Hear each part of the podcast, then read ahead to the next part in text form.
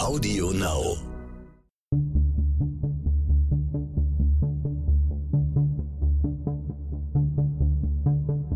Wie überführt man einen Mörder? Warum werden Menschen zu Tätern? Und welche Abgründe können in jedem von uns stecken? Im Sterncrime-Podcast Spurensuche erzählen Ermittler und Spezialisten über ihre spannendsten Fälle und die Herausforderungen ihres Berufes. Der 6. November 2016 ist ein trüber Herbsttag. Caroline G. ist 27 Jahre alt, beliebt, aufgeschlossen, hat viele Freunde in der Kleinstadt Endingen am Kaiserstuhl.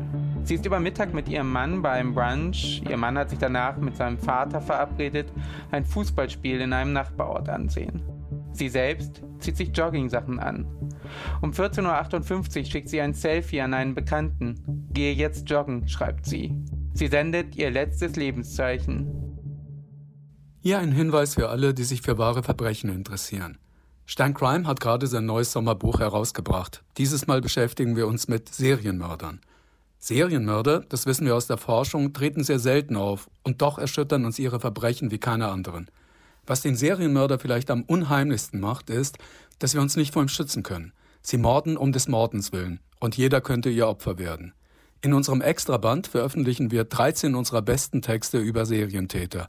Das Stern Crime Sommerbuch finden Sie überall, wo man Zeitschriften kaufen kann. Oder Sie bestellen es auf shop.stern.de. Mein Name ist Nikolas Büchse. Ich bin Reporter von Stern Crime und ich spreche mit Walter Roth. Er war damals Pressesprecher beim Polizeipräsidium Freiburg und Mitglied der Sonderkommission Erle, die Caroline G.'s Schicksal aufklärte. Walter Roth erzählt von einem der aufsehenerregendsten Kriminalfälle der vergangenen Jahre, von der Angst vor einem Serienmörder und von der aufreibenden Arbeit einer Sonderkommission, die es schließlich fertigbrachte, anhand einer Eisenstange und den Autobahnmautdaten von 43.000 Fahrzeugen zwei Morde aufzuklären. Dies ist Teil 1 dieser zweiteiligen Episode von Stern Crime Spurensuche. Herr Roth, am Montag, den 7. November 2016, klingelte bei Ihnen frühmorgens das Telefon. Es war kurz vor sechs. Ihr Sohn war am Apparat. Er ist Dienstgruppenleiter bei der Polizei und Sie wussten gleich, das heißt nichts Gutes. Was ging Ihnen durch den Kopf? Ja, was heißt nichts Gutes? Also ähm, es war so, ich war die Woche davor, hatte ich einen Infekt, war, war krankgeschrieben, hatte eigentlich auch vor, äh, nochmal zum Arzt zu gehen und äh, mein Sohn wusste das auch und deswegen war es natürlich schon etwas seltsam, dass er mich dann dennoch anruft in seiner Funktion als Dienstgruppenleiter beim Polizeirevier. Er hat mir dann auch mitgeteilt, dass äh, in Endingen am Kaiserstuhl eine Frau vermisst wird seit dem Vorabend. Die Umstände seien sehr besorgniserregend, weil es sich um eine äh, sehr als zuverlässig äh, geltende Frau handelt, die äh, eigentlich noch nie grundlos gefehlt hatte. Man hatte wohl am Abend auch schon zunächst bei den Angehörigen eine Suche gestartet. Äh, als das dann ohne Ergebnis war, hat man die Polizei verständigt. Man hat dann auch erste Maßnahmen schon in der Nacht äh, in die Wege geleitet, aber kurz vor sechs morgens hatte man noch keinen Anhaltspunkt. Es war eben dann schon so, dass man aufgrund der ersten Einschätzung davon ausgehen musste, dass irgendetwas passiert sein könnte. Das musste noch kein Verbrechen gewesen sein, aber dass der Frau unter Umständen irgendetwas zugestoßen sein könnte. Sie spürten schnell, dass dieser Fall kein Routinefall sein würde. Wieso? Also es lief an als vermissten Fall. Wir haben bei der, bei der Polizei häufiger Sachverhalte, die als vermissten Fälle anlaufen, die aber zum Glück, so muss man sagen, in einem ganz hohen Prozentsatz äh, sich dann im Nachhinein in Wohlgefallen auflösen oder die, die Personen werden wieder gefunden. Routine insofern, dass man einfach die Abläufe kennt, dass man weiß, was zu tun ist. Und in diesem Fall hatten eben schon die ersten Maßnahmen, die stattgefunden haben, von privater Seite, auch dann von der Polizei, eben nicht zum, zum Erfolg geführt. Und das war dann auch so ein Gefühl, was man, was man entwickelt hatte, aufgrund der Erfahrung, aufgrund der Umstände, dass es sich vielleicht in eine andere Richtung entwickeln würde. Das heißt, all diese äh, Indizien haben die dann dazu geführt, dass die Polizei schnell handelte in diesem vermissten Fall. Also es wird grundsätzlich immer schnell äh, gehandelt und durch das schnelle Handeln äh, kommt es eben in den meisten Fällen eben auch gleich zur Aufklärung, dass die Person gefunden wird, dass ein Aufenthaltsort ermittelt werden kann. Die Statistik sagt ja auch aus, dass eine verschwindend geringe Anzahl, Prozentzahl der vermissten Fälle jetzt praktisch für den Vermissten äh, negativ äh, aus, ausfällt. In 0,1 Prozent, meine ich, im, im Kopf zu haben, äh, sind es dann tatsächlich dann Verbrechen, die dahinter stecken. Und diese Statistik hat man natürlich auch im Kopf. Aber die Gesamtumstände in diesem Fall haben eben dann schon Gedanken aufgebracht, ja, irgendwo kommen ja diese 0,1 Prozent auch her. Das heißt, die Fälle passieren auch und die Befürchtung bestand eigentlich sehr schnell. Sie waren zu diesem Zeitpunkt Pressesprecher beim Polizeipräsidium in Freiburg. Was faszinierte Sie an dem Job? Ja, ich war schon in verschiedenen äh, Bereichen tätig und ähm, man hat sehr viel natürlich als Polizei mit, äh, mit schlimmen Dingen zu tun. Auch der Umgang manchmal mit, mit äh, Mitbürgern ist nicht unbedingt immer positiv im Sinne davon, dass, dass man es mit Straftätern zu tun hat und so weiter. Äh, ich war viele Jahre in der Prävention tätig, in der polizeilichen und hatte dort auch schon die, die gute Erfahrung gemacht, dass es sehr wohl auch positive Kontakte gibt mit, äh, mit der Bevölkerung, mit Institutionen und so weiter, auch mit den Medien. Ich war dann vorübergehend auch äh, Stellvertreter des damaligen Pressesprechers im Landkreis Emmendingen eine längere Zeit. Äh, dann wurde eine Umorganisation durchgeführt äh, in Emmendingen damals noch. Dann äh, konnte ich im Prinzip ein neues Gebiet übernehmen, das neben der Prävention eben auch die Öffentlichkeitsarbeit umfasst hat und die, die Einstellungsberatung hat auch noch dazugehört. Und da hatte ich äh, dann wirklich auch regelmäßig und äh, ja, engen Kontakt zu den Medien und habe dann eigentlich auch das bestätigt gefunden, was ich vorher schon so ein bisschen aus der Entfernung eingeschätzt hatte, dass äh, Medien und äh, Polizei eigentlich im Grunde genommen eine, eine ähnliche Intention verfolgen. Das heißt, man unterrichte die Öffentlichkeit über bestimmte Dinge, die passiert sind. Und vor allem, was mich äh, dann auch äh, bis zu meiner Pensionierung dann eigentlich auch wirklich äh, erfreut hat, war, dass es mit ganz, ganz wenigen Ausnahmen immer ein, ein wertschätzender und respektvoller Umgang war miteinander, dass man sich auf die, äh, vor allem auf die regionalen Medien äh, zu 100 Prozent verlassen konnte. Man konnte auch mal eine Information geben, die man jetzt nicht, die äh, nicht für die Öffentlichkeit bestimmt war, wenn man dann den Hintergrund erklärt hat, warum das hier im Moment jetzt äh, nicht so geeignet ist für die, für die Öffentlichkeit, dann hat man da auch immer auch Verständnis erfahren. Ihre Kollegen nannten sie Ö ganz kurz. Das war jetzt aber nicht despektierlich gemeint oder gab es doch noch so ein bisschen Hemmschwelle gegenüber den Medien bei einigen Kollegen? Nee, also ja, die Hemmschwellen gibt es äh, immer noch. Die sind zwar deutlich weniger geworden im Laufe der Jahre, weil man einfach auch erkannt hat, dass wir als Polizei auch sehr viel transportieren können über die Medien, also äh, das, was auch in unserem Interesse liegt. Äh, die Abkürzung Ö, das liegt einfach daran, dass äh, ein beliebter Sport in der Polizei ist das Abkürzen, weil man natürlich unheimlich viele Fachbegriffe hat, die zum Teil auch wahnsinnig sperrig sind und äh, die man dann auch nicht jedes Mal wieder in voller Länge aussprechen kann. Das Ö ist die Abkürzung für Öffentlichkeitssachbearbeiter. Ja, und wenn man jetzt im, sich vorstellt, äh, es, unterhalten, es unterhalten sich Kollegen äh, irgendwo und dann kommt eben dieser Öffentlichkeitssachbearbeiter über den Gang, dass man dann vielleicht äh, dann diese, diese Abkürzung wählt. Die hat äh, mit, mit, der, mit der Wertschätzung oder mit Respektlosigkeit oder sowas überhaupt nichts zu tun. Also auch der, der Ober oberste Chef, der P, äh, wird abgekürzt, der Präsident. Es gibt eigentlich kaum einen Begriff, der innerhalb von der Polizei nicht irgendeine Abkürzung erfährt. Was war Ihre Aufgabe an jedem 7. November 2016 als Ö? Also die äh, erste Information von, äh, von meinem Sohn war eben, dass auch schon Medienvertreter äh, vor Ort sind in Endingen. Das äh, ist im Prinzip die entscheidende Aussage für mich gewesen, die entscheidende Information.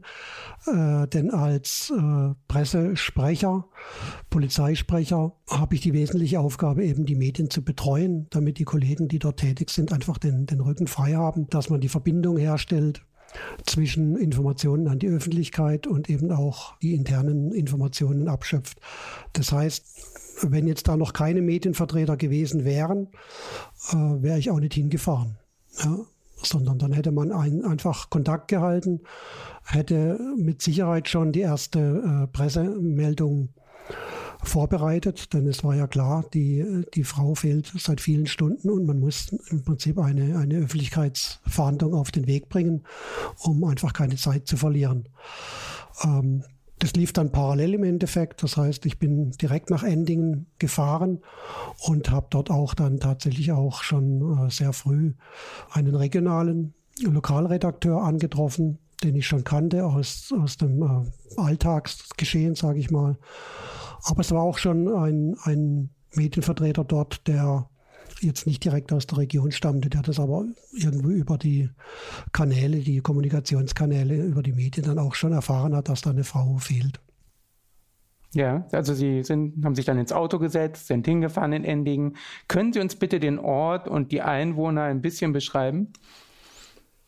Ja, das ist relativ einfach, weil ich selbst auch vom, vom Kaiserstuhl stamme. Äh, also Endingen, ein kleines Städtchen, sehr sehr harmonisch gelegen, sehr friedlich gelegen, auch von der, von der ganzen Atmosphäre her. Äh, Urlaubsort auch für viele Leute, die äh, dort ihre, ihre Tage verbringen. Ähm, die Menschen sehr, sehr aufgeschlossen, äh, bisweilen auch ein bisschen eigenwillig, aber das sind die, die Kaiserstühler von Grund auf, aber das hat äh, nicht unbedingt jetzt mit der Mentalität der Kaiserstühler zu tun.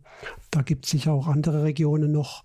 Äußerst liebenswert, hilfsbereit. Wir haben dann auch in den Tagen danach äh, genau das erfahren, also eine unwahrscheinliche Empathie für für die Angehörigen, für äh, die vermisste Frau, äh, aber auch äh, Verständnis für, für die Maßnahmen der Polizei ähm, und äh, eine unwahrscheinliche Unterstützung auch von der Bevölkerung.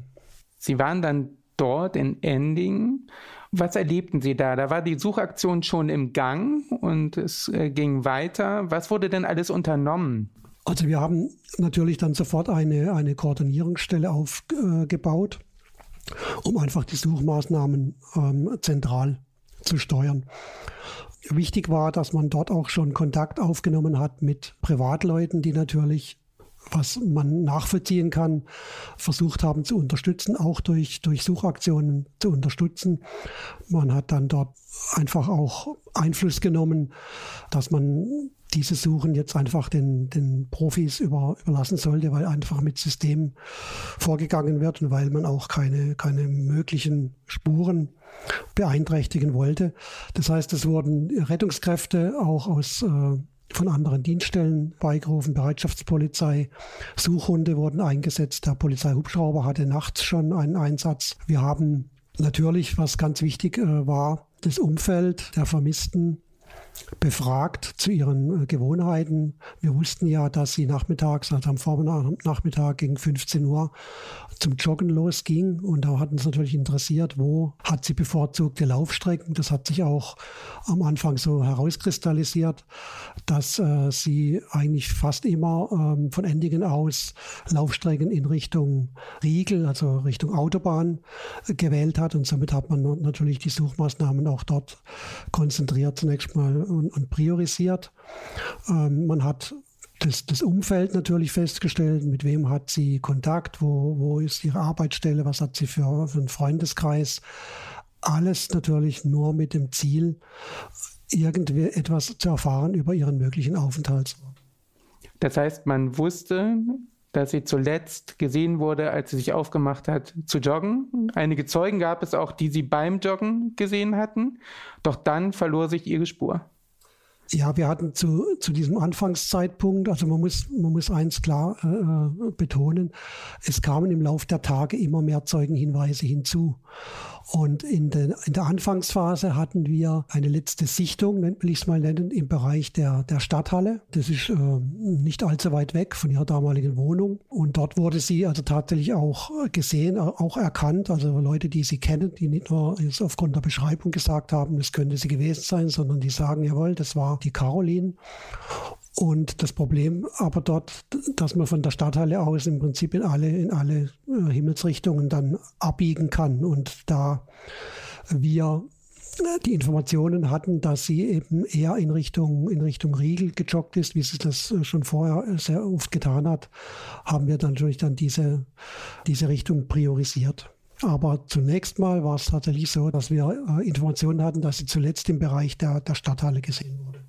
Können Sie erzählen, was Sie erfahren haben über diese Frau mit dem Namen Caroline G.? Also wir haben sehr schnell mitbekommen, dass ähm, es keine erkennbaren Gründe gibt, die ihr, äh, ihr Fernbleiben erklären kann. Also es gab in der zurückliegenden Zeit keine äh, Situation, in der sie sich irgendwo aufgehalten hat und niemand wusste Bescheid. Also es gab, um es klar zu sagen, keine, keine ähnliche Situation vorher, dass man sie vermisst hat. Sie äh, galt als sehr zuverlässig, sie war sehr beliebt, sie war sehr äh, gut vernetzt im, im Ort und darüber hinaus. Sie war aktive äh, Sportlerin, eine sehr äh, lebenslustige, kommunikative, beliebte äh, junge Frau. Also alles Dinge, die bei uns natürlich äh, einfach auch zu diesem, diesem Alarm dazugehört haben oder mitgespielt haben, dass äh, hier irgendwas passiert sein muss, was normalerweise nicht erklärbar ist. Am Nachmittag bat sie einen Notfallseelsorger, vor die Familie zu treten. Das, stelle ich mir vor, war ein sehr schwieriger Moment für Sie. Was sagten Sie der Familie? Ja, normalerweise wäre das nicht mein Job gewesen, weil ich bin äh, nicht jetzt vorgesehen für die Betreuung der Angehörigen, sondern eher für die Betreuung der Medien und, und Unterrichtung der Medien. Aber es war so, dass der vorgesehene Beamte äh, noch unterwegs war, auch sich zu informieren noch, was, was genau Sache ist. Und ich war eben vor Ort und äh, habe dann auch Rücksprache gehalten mit, mit der Einsatzleitung und man hat gesagt, okay, ähm, geh, geh einfach mal dahin und du, du hast ja die, die Informationen und wir sollten die Familie jetzt nicht äh, über die Maße hinaus jetzt da äh, strapazieren mit, mit, dass die noch warten müssen, ja, weil es ein Kollege kommt, obwohl da ein anderer dasteht und die Informationen hat. Deswegen habe ich dazu gesagt und bin dann äh, vor, die, vor die Angehörigen getreten. Das war schon ein, eine sehr emotionale Geschichte, weil dort auch jetzt äh, die Eltern waren, sondern auch Verwandte noch dabei, auch Kinder dabei waren und natürlich auch gespürt hat, was für eine Angst da im Einzelnen auch im, im Raum stand. Und ich hatte ja selbst natürlich auch natürlich immer noch Hoffnung, keine Frage, aber einfach auch schon die möglichen Szenarien im Kopf was passiert sein könnte im schlimmsten Fall. Das hat man da natürlich nicht angesprochen, sondern hat die Dinge, die äh, jetzt Hoffnung gegeben haben, natürlich in den Vordergrund gestellt. Aber das war schon eine, eine schwere Situation und man musste da einfach auch die, Spagat finden, ja, zwischen die Sorge ist berechtigt, aber wir haben sehr, sehr wohl die Hoffnung, dass wir sie finden und vor allem, dass zu diesem Zeitpunkt alles dafür getan wurde, dass man sie wieder findet oder dass sie unter Umständen einfach zurückkehrt und eine Erklärung hat, die man jetzt im Moment vielleicht gar nicht parat hat. Wichtig war ja von Anfang an, dass der Ehemann befragt wurde. Was sagte der Ihnen denn? Also er war natürlich neben den äh, äh, Eltern natürlich, die äh, die Caroline am besten kennen, war, war die wichtigste Auskunftsperson, weil er war mit ihr verheiratet. Man hat äh, sich mittags um, um halb drei, zwischen halb drei und 15 Uhr äh, noch gesehen, noch getrennt. Also äh, er weiß Bescheid, was, was hat sie für, für Kleidung getragen, wo, wo ist sie üblicherweise hingejoggt, hat sie vielleicht noch irgendeine Bemerkung gemacht. Also das ist ja äh, in jedem Fall so, dass die unmittelbaren Bezugspersonen die wichtigsten Zeugen für uns sind. Und insofern war er das auch. Und wir haben ja auch die, die ganzen Informationen am Anfang über, über sie, über ihre Lebensgewohnheiten von den Eltern, aber auch von ihm erfahren und dann eben auch dieses, dieses Bild von ihr bekommen, das uns eben ähm, signalisiert hat, da gibt es unter Umständen keine normale, natürliche Erklärung für das Verschwinden. Was hat er denn erzählt über den Tagesablauf bis zum Verschwinden? Also wir haben ja nicht nur mit ihm gesprochen, sondern wir haben ja auch mit, äh, mit den Eltern gesprochen. Und es war so, dass am Vormittag in den Nachmittag hinein ein, in einem Nachbarort ein, ein Brand stattgefunden hat von Verwandten, äh, wo eben alle dort auch waren, wo äh, Caroline äh, dabei war, ihr Ehemann dabei war, die Eltern waren dort eingeladen und, und, ein paar Bekannte noch. Das war im Prinzip der zentrale Schauplatz vor dem, vor dem Verschwinden. Sie hat wohl ihrem Ehemann gegenüber und auch noch dem, dem Vater von ihm gegenüber erwähnt, dass sie noch joggen gehen möchte. Das hat sie jetzt, wie wir das erfahren haben, nicht jetzt der, der ganzen äh, Feiergesellschaft mitgeteilt. Also das waren so die, die einzigen, die das gewusst haben. Und man hat sie auch dann äh, nach Hause gefahren. Der Ehemann ist noch mit in die Wohnung, hat sich umgezogen, weil man äh, vorhatte, noch ein Fußballspiel zu besuchen. Und er hat sich dann noch umgezogen. Das war November, es war schlechtes Wetter und äh, da war die, die Kleidung eben nicht geeignet, also alles ganz normale Umstände. Und man hatte ja auch dann durch ein Foto, was sie noch äh, kurz vor Verlassen der Wohnung verschickt hat, dann auch äh, gewusst, dass sie eben Joggingkleider anhat und dass sie eben zum Joggen gehen wollte. Deswegen war die Information, wo sie sich aufgehalten hat, vorher bis zum Verschwinden, die war, die war lückenlos. Ja, und das Foto hat sie an einen Freund, an einen Bekannten geschickt und da stand dann drunter, ich gehe joggen oder so in der Art. Genau, also wie es äh, die jungen Leute öfters machen, das war jetzt auch keine Auffälligkeit. Man, man teilt mit, was man gerade macht. Äh, man, man ist gerade einkaufen, man ist gerade beim Feiern, äh, man hat den und den getroffen, man geht joggen, man ist bei der Arbeit, geht heute Abend noch irgendwo hin. Also es war eine, eine Mitteilung an einen, an einen Bekannten, verbunden mit einem, mit einem Selfie, was ja dann später auch für die für die Verhandlung benutzt wurde, weil man dann wusste, ähm, äh, ein aktuelleres Bild hat man eigentlich nicht und man, vor allem man sieht auch, was sie für, für Kleidung da drauf trägt. Sie wussten am Abend des ersten Tages, dem Sie dort waren, dass Caroline G. kriminologisch gesprochen kein Opfertyp war. Was bedeutet das? Also ich bin nicht der, der Kriminologe. Fachmännisch kann ich es wahrscheinlich nicht erklären.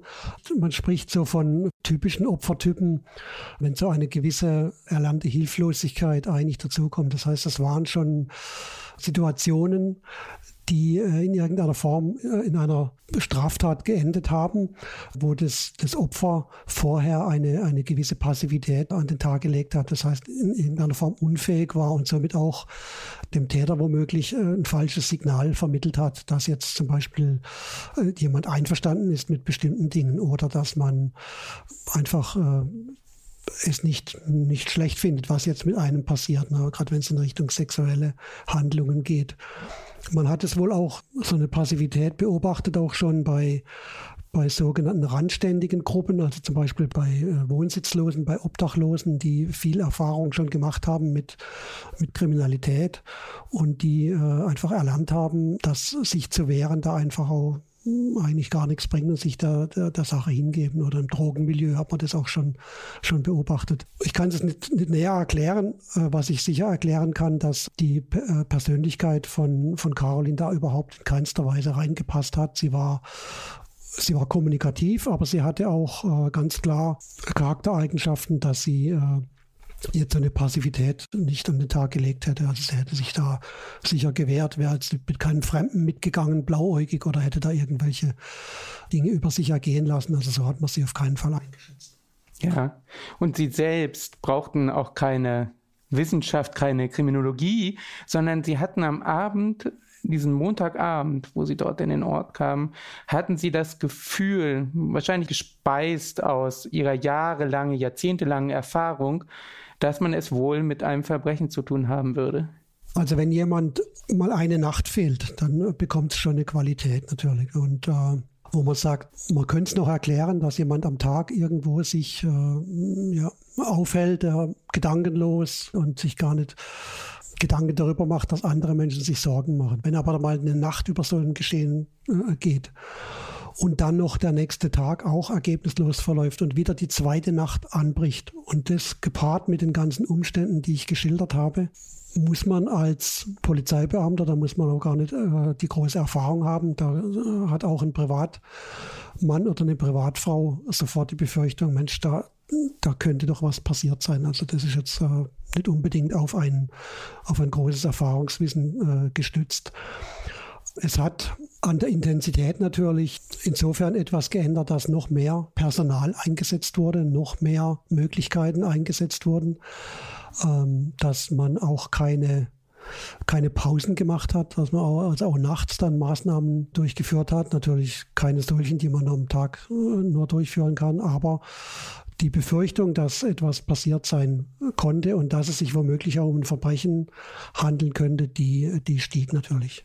Und der Vermisstenfall wurde auch schnell dann zu einer zu einem Medienereignis. Sie wurden von Reportern belagert und die fragten sie, kann es sein, dass die vermisste Frau ein Verhältnis mit einem anderen Mann hatte und durchgebrannt ist oder kriselte ihre Ehe? Hatte sie ein Handy bei sich, das man orten kann? Das waren so die Fragen, die auf sie reinprasselten. Ich kann mir vorstellen, dass das eine heikle Situation für sie war. Was antworten sie? Wie antworten sie? Was durften sie als Pressesprecher preisgeben und was noch nicht?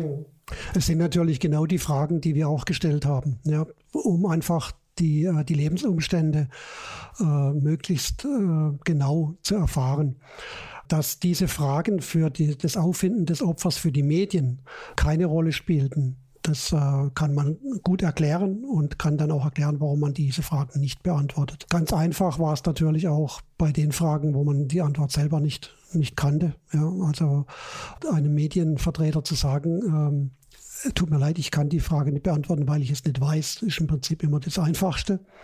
Aber es waren natürlich auch Fragen dabei, wo wir die Antwort kannten. Ich habe immer das so getrennt, dass ich mir überlegt habe, was, äh, was trägt es dazu bei, die Vermisste aufzufinden. Wenn äh, in den meisten Fällen war die Antwort, es trägt nichts dazu bei, dann hat man das erklärt. Das äh, tut im Moment nichts zur Sache. Wir müssen auch berücksichtigen, dass äh, die Vermisste wieder auftaucht. Und dann haben wir unter Umständen Dinge an die Öffentlichkeit gegeben, die die Persönlichkeit und den Persönlichkeitsschutz betreffen. Und es gibt auch äh, natürlich die, die Angehörigen, die äh, ebenso einen Persönlichkeitsschutz genießen müssen. Deswegen hat man das einfach beschränkt auf die Fakten, die wichtig waren für die Öffentlichkeitsverhandlung. Und das haben alle Medienvertreter auch akzeptiert. Das heißt, für Sie war es wahrscheinlich in diesem Moment wichtig, dass ein Foto der Vermissten gezeigt wurde, in den Medien verbreitet wurde, sodass man die Öffentlichkeit alarmiert hatte. Richtig, also wir hatten natürlich die Eckdaten veröffentlicht, wann zuletzt gesehen, wo zuletzt gesehen. Äh, wir hatten dieses Bild äh, natürlich mit Einverständnis der Angehörigen, die natürlich auch ein großes Interesse hatten äh, daran, dass die, die Öffentlichkeitsverhandlung möglichst viel Gehalt hat. Und äh, wir hatten dann die Beschreibung und das, auf das hat sich das auch reduziert am Anfang. Wir hatten ja keine Hinwendungsorte, die wir jetzt äh, für die Öffentlichkeit bekannt geben konnten, sondern wir erhofften uns natürlich durch die Veröffentlichung, dass wir zusätzliche Informationen bekommen, dass vielleicht jemand anruft, der sagt, ich habe mit Caroline gesprochen, die hat mir vor paar Tagen gesagt, sie möchte da und da hingehen. Also solche Dinge, die wir noch nicht wussten. Das war das Ziel. Und äh, deswegen war diese, äh, ich sag mal, der Text der, der Öffentlichkeitsverhandlung, der war, war relativ kurz, weil eben ganz knackig die, die wichtigen Daten drin waren. Und die persönlichen äh, Dinge, die im Hintergrund für uns interessant waren, hatten dort natürlich nichts verloren. Ja, eine Frage, die sich unsere Zuhörer wahrscheinlich jetzt allerdings schon stellen, ist die Frage nach ihrem Handy. Das wussten Sie zu diesem Zeitpunkt wahrscheinlich schon, was mit dem Handy passiert war. Konnte man es noch orten? Die Frage Handy war natürlich für uns auch äh, sehr, sehr ungewiss. Also eine wichtige Frage natürlich, weil man da natürlich damit äh, unter Umständen den Aufenthaltsort feststellen kann. Wir hatten äh, keine Informationen über das Handy. Wir hatten keine Ordnungsmö Ortungsmöglichkeiten. Wir hatten die Information, um was für ein Handy es sich handelt. Wir konnten da natürlich unsere Experten entsprechend äh, beauftragen, dort festzustellen, was, äh, was lässt sich rekonstruieren und so weiter. Später wurde dann ja festgestellt, dass das Handy auf eine nicht natürliche Weise vom Netz ging. Das heißt, dass es äh, nicht heruntergefahren wurde durch, äh, durch einen Benutzer oder durch Caroline selbst, sondern dass es durch ein womöglich schädigendes Ereignis dann vom Netz gegangen ist. In der Anfangsphase hatten wir da keine Informationen darüber. An Tag drei der Suche, das war dann der Mittwoch, da gab es immer noch nichts Neues und sie konnten den Reportern auch nur dieses Es gibt nichts Neues in die Blöcke diktieren. Gleichzeitig machten aber natürlich Gerüchte die Runde, wie das wahrscheinlich immer bei solchen Fällen ist. Also es wurden Geschichten von Serienmördern erzählt oder davon, dass man die Leiche schon längst gefunden habe. Spürten Sie in dieser Phase einen Druck der Öffentlichkeit und vielleicht auch so eine Verpflichtung, die Bevölkerung zu beruhigen? Also man spürt den Druck schon mal intern, diese, äh, diese Frau wieder aufzufinden. Also die, das ist vielleicht nicht unbedingt äh, das richtige Wortdruck, sondern den Ehrgeiz. Den Ehrgeiz, äh, alles zu tun, um äh, die Frau wieder zu finden. Dass damit einhergeht natürlich ein gleichartiges Interesse der Öffentlichkeit und der Medien. Das ist völlig normal. Ich habe das eigentlich persönlich nicht als Druck oder als, als unnormalen Druck empfunden, sondern als völlig äh, normalen äh, Vorgang, dass man einfach äh, wissen wollte, was ist passiert, was macht die Polizei, um die Sache aufzuklären, um sie aufzufinden. Und ähm, dass, dass Gerüchte äh, entstehen, ist zunächst mal, zunächst mal nicht, nichts Negatives, sondern es äh, zeigt eigentlich, dass, dass andere Leute sich auch mit der Sache beschäftigen und dass es nicht äh, irgendwo egal ist, ja, oder fällt eine Frau, was soll's, sondern dass man äh, spekuliert, was könnte denn passiert sein. Und äh, das sind dann nicht immer nur Gerüchte, sondern das sind dann auch Spekulationen. Gerüchte sind es dann, wenn natürlich dann Unwahrheiten verbreitet werden, die nicht belegt sind. Also es war tatsächlich so, dass man auch mal gehört hat, ja, sie wurde gefunden äh, irgendwo oder man hat sie gesehen. Man ist den, den Dingen natürlich nachgegangen, aber es hat sich da äh, nirgends bestätigt. Was auf der Hand lag, war, das war jetzt kein Gerücht, sondern eine, eine Vermutung, die öffentlich natürlich an uns herangetragen wurde, aber wir die selbst natürlich auch schon gemacht hatten, nämlich die, die Tatsache, dass drei Wochen zuvor in Freiburg eine junge Frau ermordet wurde und, äh, und jetzt äh, womöglich ein ähnlicher Fall da sein könnte. Ja. Das war kein Gerücht, sondern das war Tatsache. Also die Frau wurde ermordet drei Wochen vorher und jetzt fehlt in Endingen, 30 Kilometer von, vom damaligen Tatort entfernt, auch wieder eine junge Frau. Dass man da spekuliert, könnte das zusammenhängen, das ist völlig normal. Die Ermittlungen liefen natürlich unter all diesen Umständen auf Hochtouren und ähm, sie standen auch dann später einmal an einem Tümpel. In diesem Tümpel waren Taucher zugange, die nach einer vermeintlichen Leiche suchen sollten. Und sie standen dort inmitten von Reporterpulks. Sie warteten, dass die Taucher auftauchten und als ihr Handy klingelte, es war 14.45 Uhr am vierten Tag nach dem Verschwinden von Caroline, da drückten sie den Anrufer weg. Warum? Ja, man muss vielleicht äh, vorweg sagen, also das war nicht so, dass die, Tau dass die Taucher den Auftrag hatten, nach einer Leiche zu suchen. Das, äh, dieser Tümpel dort oder das Gebiet dort äh, ist äh, eigentlich sehr gut einsehbar. Wir sind nicht davon ausgegangen, dass wir dort eine Leiche finden. Wir hatten die Hoffnung, dass wir in irgendeiner Form Beweismittel finden könnten. Ja, wir haben äh, wir hatten immer noch den vermissten Fall. Wir hatten den, den Weiher daneben äh, abgelassen am Tag zuvor. Und äh, es war einfach eine, eine weitere Maßnahme, die, die einfach äh, erfolgen musste. Und deswegen äh, hatten wir auch zugelassen, dass dort die, die Medienvertreter sich mit entsprechendem ja, entsprechend Einhalten der Regeln sich dort einfinden können. Und in diese, in diese Situation hinein kam eben ein Anruf äh, auf mein Handy und äh, ich habe dann im Display gesehen, wer der, der Anrufer war. Und da ist äh, der, der Leiter der, der Suchmaßnahmen äh, war und wir eigentlich vorher vereinbart hatten, dass er mich nur anruft, wenn es irgendwelche Neuigkeiten gibt war für mich jetzt wichtig, dass jetzt das nicht gleich äh, die, die, die Medienvertreter mitbekommen. Und deswegen habe ich den, den ersten Anrufversuch weggedrückt, damit ich ein bisschen Platz gewinnen kann. Äh, den zweiten, glaube ich, auch noch weggedrückt, weil er natürlich äh, sofort die Wahlwiederholung gedrückt hatte. Also mit, mit etwas Abstand von, von der Gruppe. Dann, die haben das auch bis auf einen eigentlich gar nicht so mitbekommen, weil die, die Taucher waren da viel interessanter, als wenn da das Telefon klingelt. Und äh, ich habe dann eben die, die Mitteilung bekommen, dass man, dass man sie gefunden hat und dass sie auch leider nicht mehr am Leben war. Wo hatte man sie gefunden? Man hatte sie in einem kleinen Waldstück, in einem kleinen Wäldchen gefunden zwischen Endingen und äh, der Ortschaft Balingen. Da gibt es einen, einen offiziell zu befahrenden Verbindungsweg, einen geteerten Verbindungsweg, den die Einheimischen äh, wählen, um abzukürzen. Normalerweise fährt man, wenn man von Balingen nach Endingen fährt, so, so eine Schleife außenrum über, über oder ein Riegel vorbei. Und äh, diese, diese Abkürzung wird eigentlich nur von den Einheimischen benutzt und dort trennt diese Straße den, den Bestattungswald, der dort oben angelegt ist, und ein kleines Wäldchen, was mit dem Bestattungswald eigentlich nichts zu tun hat. Und in diesem kleinen Wäldchen, da hat man sie gefunden. Die Leiche wurde noch am Donnerstagabend, an jedem Tag, an dem sie dort am Tümpel vorher gestanden hatten, obduziert. Was ergab die Obduktion und, und was konnten Sie der Öffentlichkeit mitteilen und was nicht? Die Obduktion wurde noch am Abend begonnen und bis tief in die Nacht äh, dann durchgeführt. Es war zum, äh, zunächst mal äh, die wichtigste äh, Erkenntnis war, dass es sich bei der Leiche tatsächlich um die vermisste Frau äh, gehandelt hat. Davon sind wir zwar ausgegangen aufgrund der ganzen Umstände, aber die Identität musste natürlich zunächst mal erst offiziell festgestellt werden.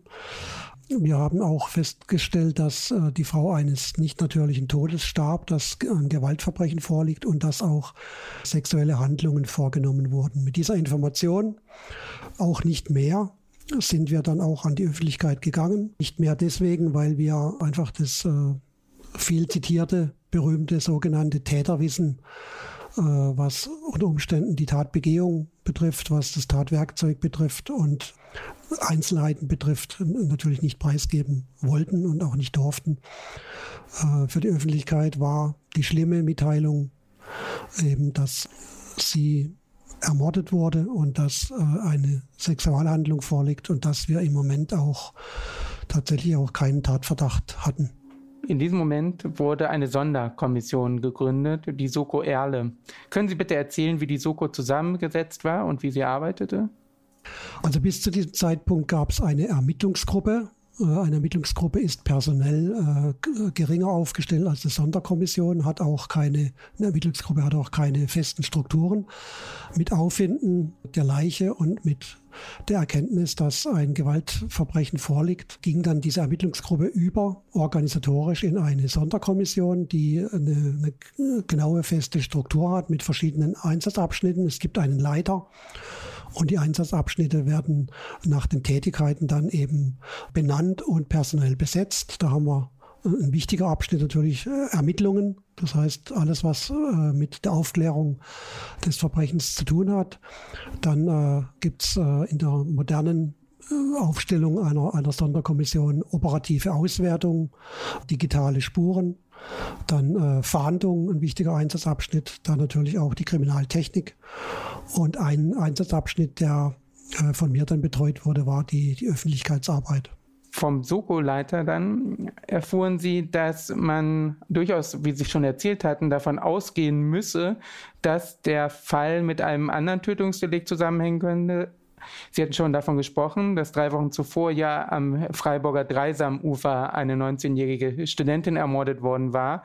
Man wusste nun, dass die Tatausführung auch hier ähnlich war und sie mussten von einem Mehrfachtäter ausgehen. Das, aber sie wollten davon nicht mit den Medien reden, oder?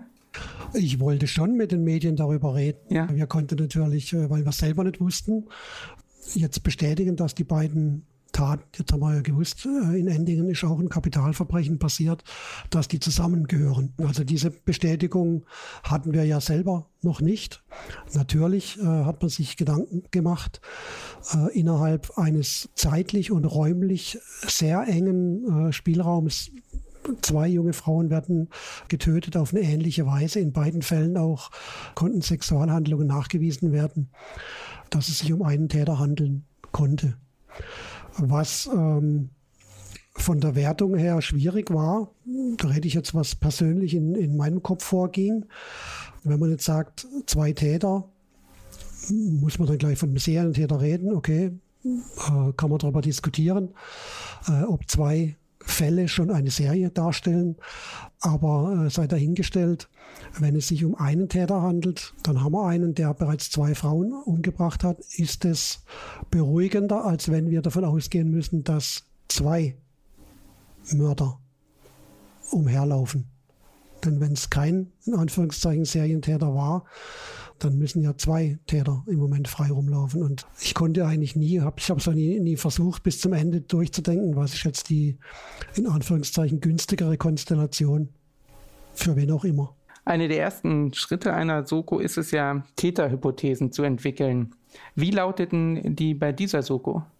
Ja, wir haben natürlich immer den Ausgangspunkt, dass wir aufgrund von Hypothesen unsere Maßnahmen natürlich äh, ausrichten. Das heißt, es muss auch priorisiert werden. Also man muss sich so vorstellen, dass man einen Maßnahmenkatalog hat, den man aber jetzt nicht alphabetisch oder in irgendeiner anderen, einem anderen System ordnet, sondern äh, man priorisiert.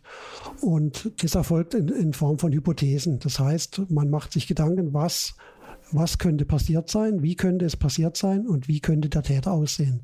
Deswegen auch die Kombination, dass wir das Tat-Täter-Hypothesen nennen.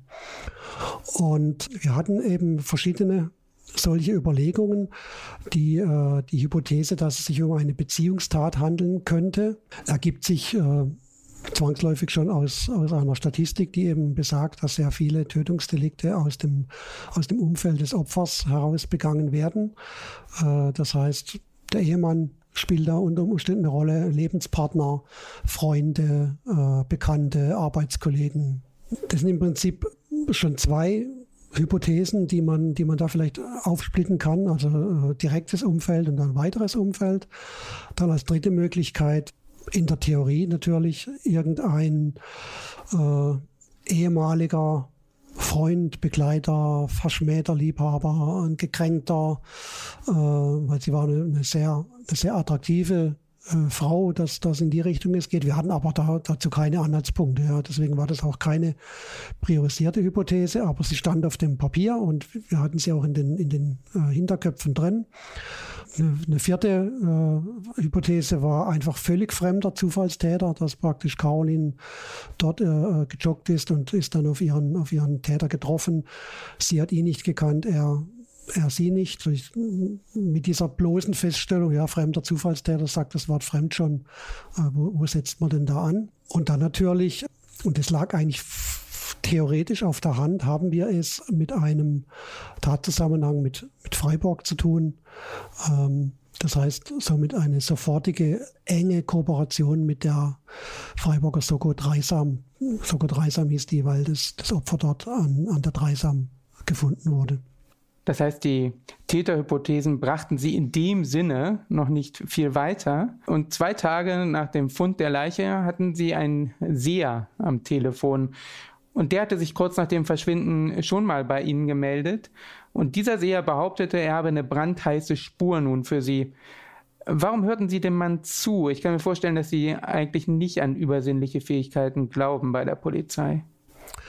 Also wir, wir sind dankbar über jeden, das ist wirklich so, dankbar über jeden Hinweis, sei er noch so abstrus in der ersten Bewertung.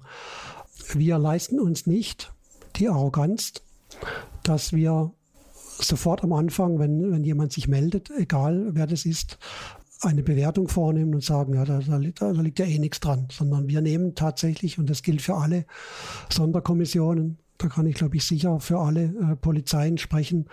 Wir nehmen jeden Hinweis entgegen und nehmen ihn ernst. Und wenn jemand ein Seher ist oder sich als äh, Seher ausweist äh, und er sagt, er hat einen Hinweis, dann nehmen wir den genauso entgegen, wie wenn äh, jemand jetzt in irgendeiner Form aus einer Fachrichtung kommt. Also das äh, hat zunächst mal keine, keine Bewertung. Zumal es ja relativ einfach war, diesen Hinweis äh, zu verfolgen, weil er uns äh, einen konkreten Ort benannt hat. Also der erste Hinweis, den er uns gab, das war zum Zeitpunkt, als äh, Caroline noch vermisst war, hat er uns einen möglichen Aufenthaltsort, einen möglichen Fundort benannt. Und zwar sehr, sehr detailliert, sehr genau. Und es gab jetzt zwei Möglichkeiten. Die eine zu sagen, das ist ja ein Seher, wir glauben ihm nicht, was soll das, wir fahren da nicht hin mit dem hohen Restrisiko und ich sage es nochmal, der, der Überheblichkeit, äh, es zu ignorieren, dass es äh, tatsächlich so gewesen wäre. Mhm. Und äh, die zweite Möglichkeit war einfach eine Streife dorthin zu schicken an diesen Ort, weil der Ort war sehr genau benannt und einfach äh, zu gucken. Also die Kapazität hat man dann auch, da jemand hinzuschicken, um dann einfach auch zu sagen, auch diesem Mitteiler, der ja vielleicht aus seiner persönlichen Überzeugung heraus ja überzeugt ist davon, dass er recht hat, ja, dass, dass da wirklich. Und er würde dann ja sagen, äh, ich gebe den Hinweis und die Polizei macht nichts. Ja.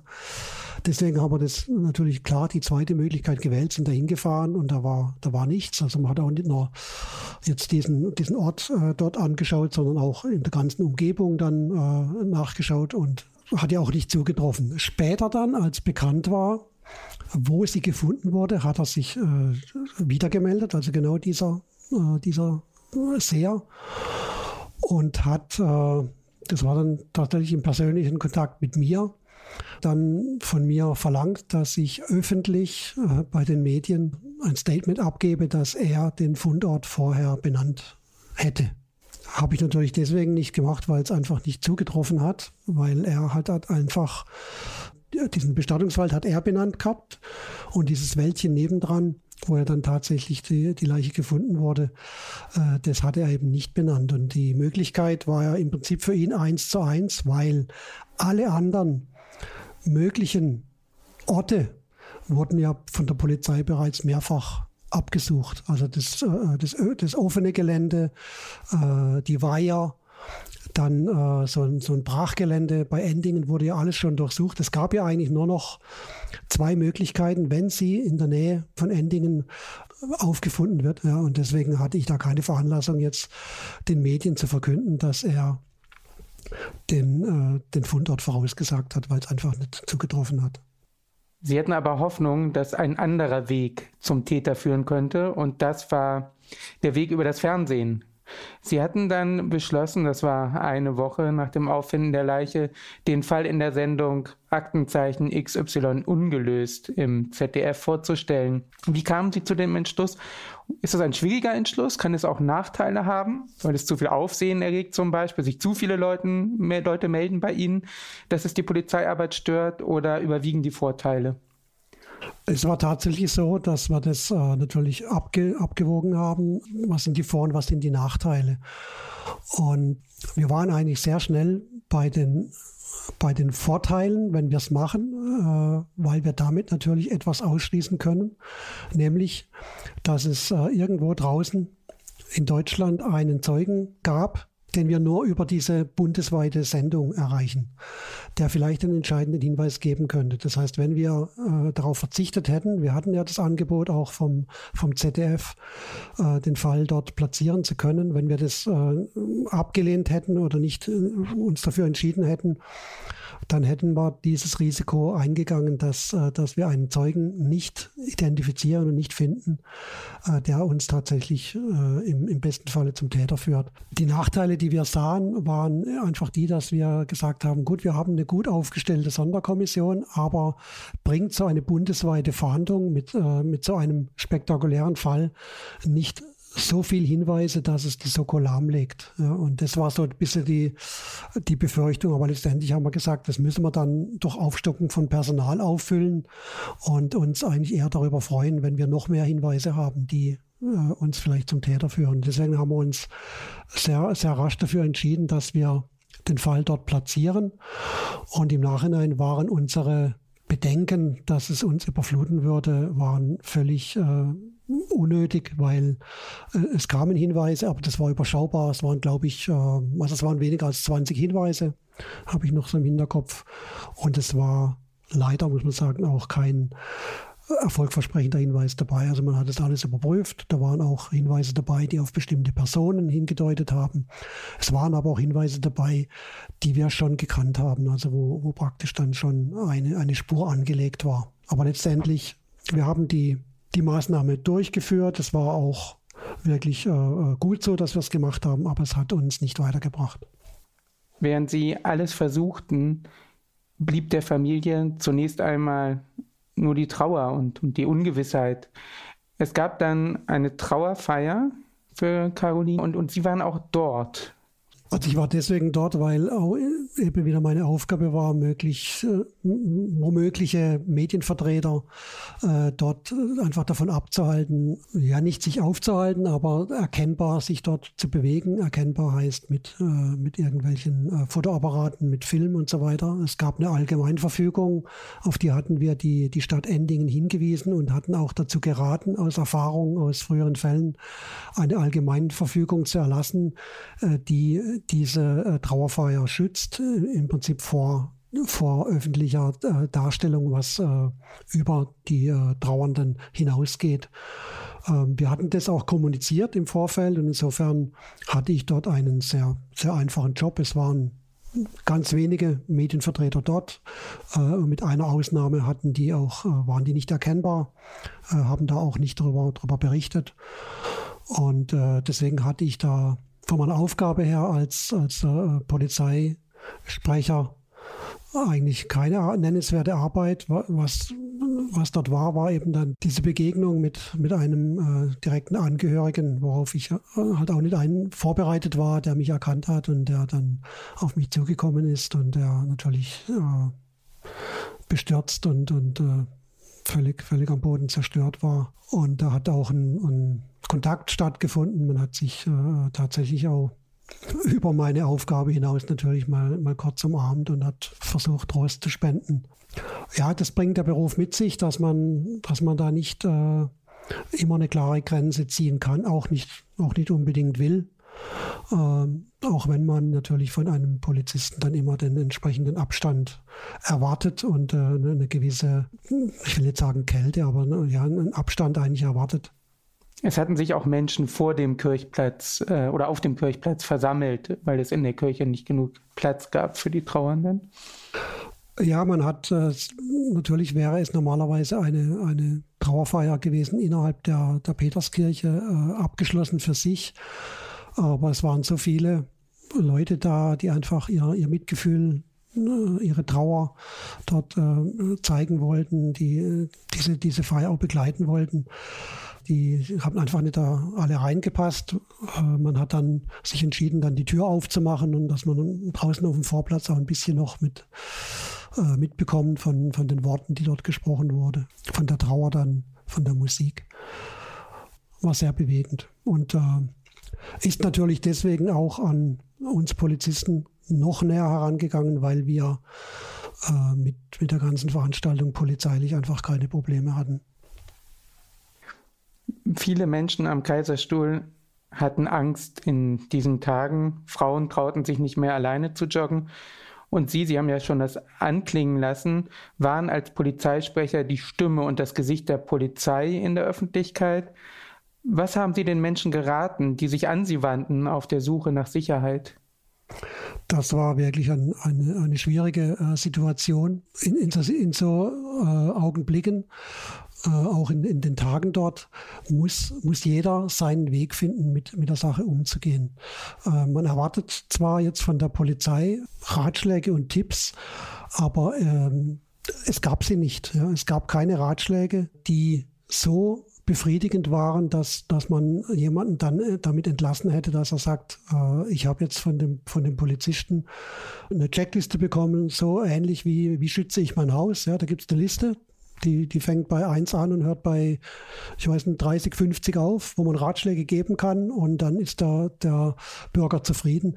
Das gab es ja in der Situation gar nicht. Was, was will ich jemandem raten?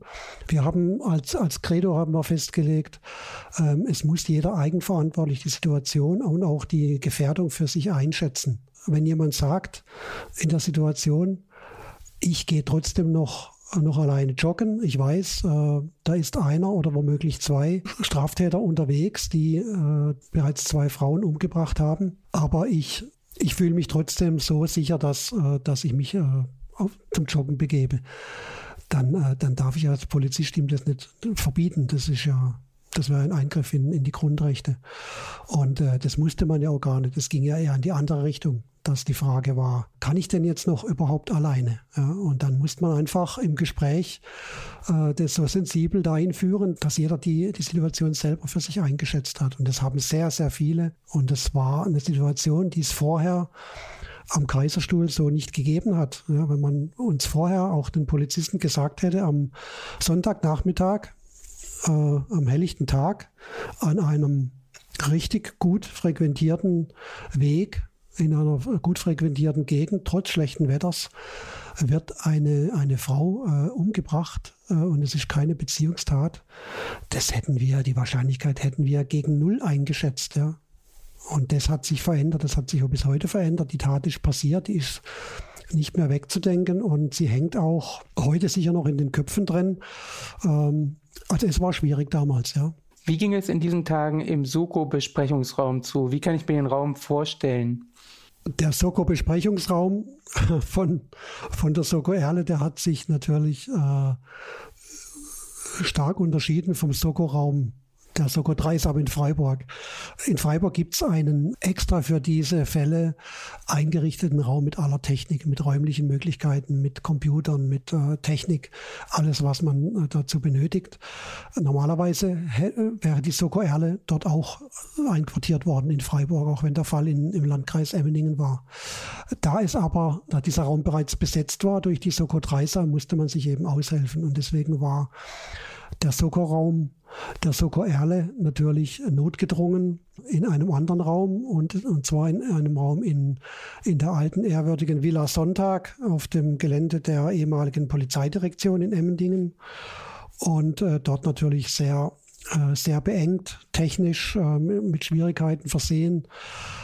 Also da musste man schon sehr viel Rücksicht nehmen aufeinander. Man hat auch geguckt, dass man Telefonate da natürlich äh, nicht unbedingt parallel führt, dass man sich auch von der Lautstärke ein bisschen zurücknimmt, dass man, was einfach wichtig war, vielleicht auch den Raum verlässt und das Telefonat von einem anderen Raum aus äh, führt. Also es war sehr beengt und was natürlich auch schwierig war, dass über den Hof hinaus noch äh, die Spurenteams in einem, in einem, anderen Gebäude untergebracht waren als die Soko-Leitung.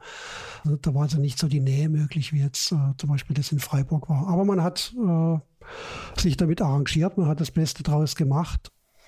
Wie war die Stimmung in dieser Suko in diesen Tagen? Es verging ja Tag um Tag und man hatte immer noch keine heiße Spur. War es so, dass mit jedem Tag der Druck stieg? Konnte man das spüren oder wie nahmen Sie das wahr? Ja, jetzt haben wir wieder das Wort Druck. Äh, ich muss immer schmunzeln. Ich bin Fußball, ehemaliger Fußballer und Fußball interessiert und äh, in jedem Interview oder vor jedem Spiel wird immer vom Druck gesprochen. Äh, ich glaube auch, dass der Vergleich gar nicht hinkt jetzt, wenn, ich davon spreche, ob die Soko einen Druck hatte. Selbstverständlich hat sie, hat sie den Druck, den es sich zunächst mal selber macht. Ich habe das vorhin auch gesagt, das hat was mit Ehrgeiz zu tun, mit, mit, dem, mit dem unbändigen Willen, die Sache aufzuklären und das äh, die Medien das verfolgen, okay, das, äh, das spürt die Soko weniger. Ja, das geht vielleicht äh, mehr äh, in Richtung zu, zu mir als, als Vertreter der, der Öffentlichkeitsarbeit. Also es war ja in der Phase nicht so, dass irgendwas versäumt wurde dann wird ein Druck noch, äh, noch sicher anders, wenn man weiß, oh, es ist irgendwas passiert, was nicht hätte passieren dürfen und jetzt stehen Medien und die Bevölkerung steht da und, und möchte wissen, warum ist das schiefgegangen. Da haben wir nochmal eine andere Situation. Das Recht auf Information der Medien und der Bevölkerung äh, zu erfahren, wie ist der Stand der Ermittlungen, wie sieht's aus, habt ihr einen Tatverdächtiger, äh, der löst jetzt keinen zusätzlichen Druck aus, sondern da kann man also sehr professionell mit umgehen. Und deswegen für Ihre Frage, die Stimmung. Die Stimmung war gerade in dieser Anfangsphase sehr, sehr optimistisch. So geht man an, an eine Sonderkommission ran. Also wo man spürt, dass jemand pessimistisch in einer Sonderkommission arbeitet, da wird man sehr schnell äh, gucken, dass man ein vernünftiges Gespräch führt und dann vielleicht einen personellen Wechsel hervorführt. Das kann ja persönliche Gründe haben bei, bei der Person, der vielleicht ja gerade privat eine andere, äh, äh andere Probleme hat. Äh, da muss man gucken, dass man dann vielleicht eine, einen Austausch stattfindet stattfindet. Deswegen die Stimmung, die war, die war gut. Die war von der Soko-Leitung her auch so gesteuert, dass man immer auch die, die Soko-Mitglieder informiert hat, dass jeder immer auf Ballhöhe war durch die täglichen Doppelbesprechungen, die man gemacht hat. Jeder konnte sich auch immer einbringen. Die Spurenteams haben ihre Ermittlungen am Abend berichtet, ja, ihre Ergebnisse von jeder Spur, je nach äh, Priorität, ausführlich oder weniger ausführlich. Also die Stimmung war, war auf jeden Fall äh, optimistisch und gut. Erinnern Sie sich an Spuren, die in diesem Zeitraum diskutiert wurden in der Soko?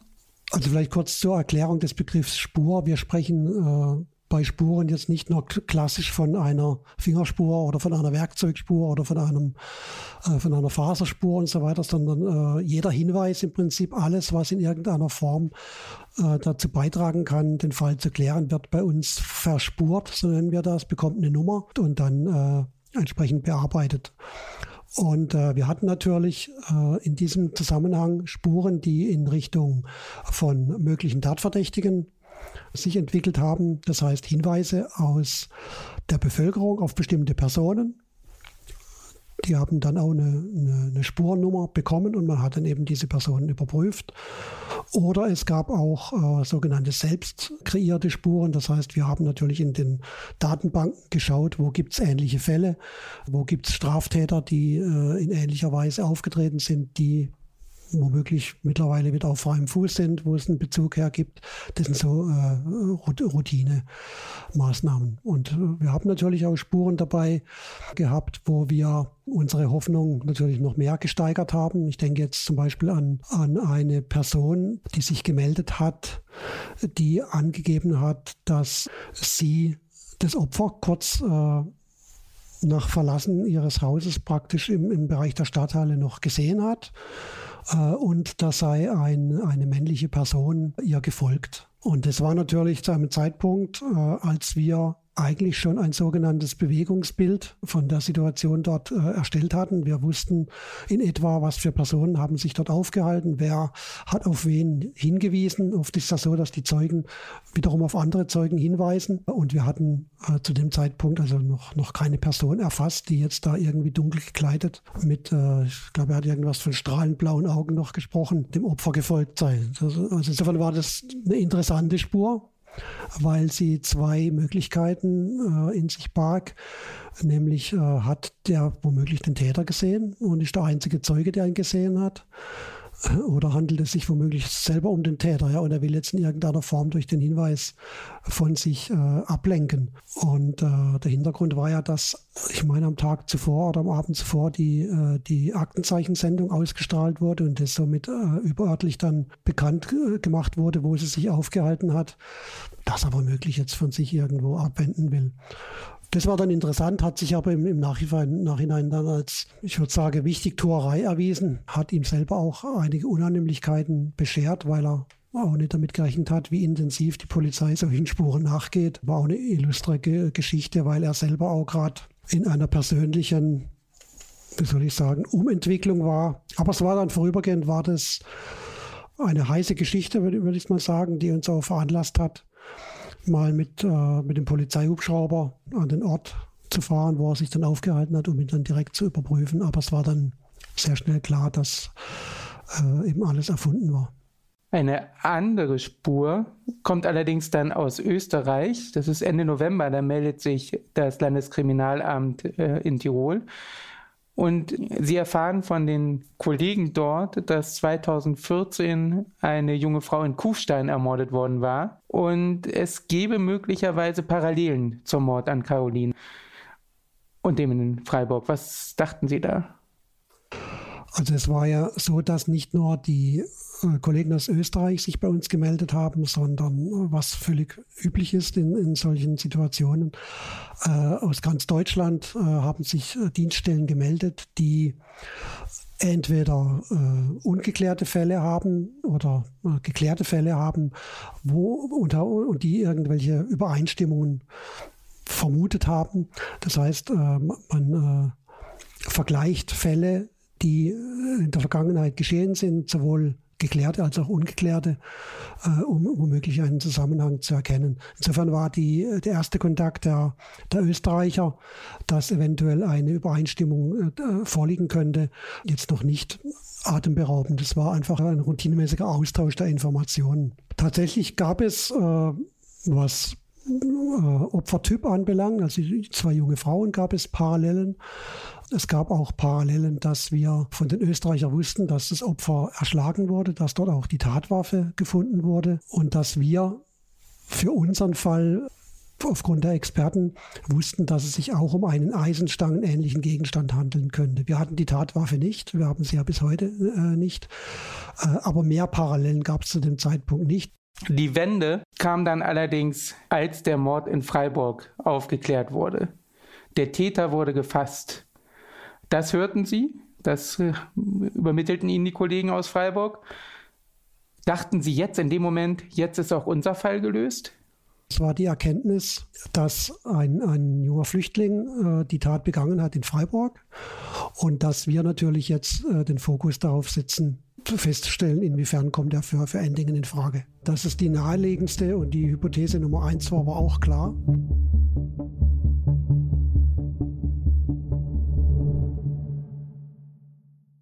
Dieser Podcast ist für heute zu Ende. Damit ihr aber die Zeit bis zum nächsten Mal überbrücken könnt, hätten wir noch einen Podcast-Tipp für euch. Worum es geht, das hört ihr jetzt. Das ist ein Wespennest, das kann man sich überhaupt nicht vorstellen. Egal, es ist wie wenn man, wie wenn man in den Keller geht und nicht nur eine Leiche findet. Am 19. Juni 2020 verschwindet Jan Marschalek. Er türmt Hals über Kopf. Im Privatjet von München über Wien nach Minsk. Zurücklässt der Manager einen Scherbenhaufen namens Wirecard. Dann dieser Marschalek, der Vollbetrüger war. Während seine Kollegen verhaftet werden, macht sich Interpol auf die Suche nach ihm. In Chasing Marschalek gehen wir dieser unfassbaren Geschichte nach.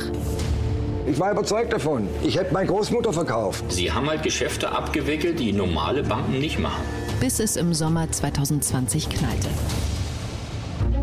Ich bin Bettina Weiguni, Journalistin und Buchautorin. Mit einem Team von Investigativreporterinnen bin ich seit neun Monaten auf der Suche nach Jan Maschalek und dem verschwundenen Schatz. Es geht um seine Verbindungen zu Mafia und Geheimdiensten und einen seltsamen Tod in Manila. Ein undurchsichtiger Typ, ein Phantom. Ich hätte gedacht, vielleicht ist ein Waffenhändler. Ist er nur ein charmanter Hochstapler? Er hatte diese sexy, machtvolle Aura. Oder ein eiskalter Milliardenabzocker? Das ist unvorstellbar, was hier abgegangen ist. Das macht sprachlos. Das ist noch untertrieben. Das ist kriminell. Und die Frage ist, warum blieb der Betrug so lange unentdeckt? Gab es Rückendeckung von ganz oben? Und wo ist der Mann, der vieles aufklären könnte? Ich vermute, der ist in Russland und lässt sich komplett umoperieren und ist ein neuer Mensch danach. Also ein DAX-Konzern, der seinen besten Kunden große Summen Bargeld in Aldi-Tüten übergibt, ist mir überhaupt noch nicht untergekommen. Aber auch da, niemand sagt was, niemand stellt Fragen. Ich habe ähm, jeden Morgen, montags bis freitags, eine E-Mail bekommen. Nicht von Wirecard, sondern von anderen Personen mit den täglichen Auszahlungen und mit dem Hinweis, dass Geld überwiesen wurde, auf welches Bankkonto und von welchem Bankkonto ich die Checks jetzt ausstelle. Das ist ein Betrug. Ich weiß, dass es andere Kanäle gab bei der Wirecard, wo Firmen angekauft wurden, die etwas in die dunkleren Seiten gingen. Und dann dieser Marschalek, der die absolute kriminelle Energie gebracht hatte. Das, was die machen, das kennst du nur aus dem Fernsehen. Lass die Finger von Wirecard. Das sind, die kommen aus dem Rotlichtbereich, die sind nicht zimperlich. Pass auf, was du da machst. Und dann hatte ich so eine Zigarette in meiner Hand und ähm, habe sie dann so in sein Gesicht gepustet, den Qual ein paar Mal. Der war halt so ein bisschen eingeschüchtert. Und dann stand er so an der Wand. Guck mal, ich in der Türkei kostet Menschenleben 1000 Dollar. Das Einzige, was hier jetzt fehlt, sind die 1000 Dollar. Chasing Marschalek ist ein AudioNow Original. Nur auf AudioNow. AudioNow.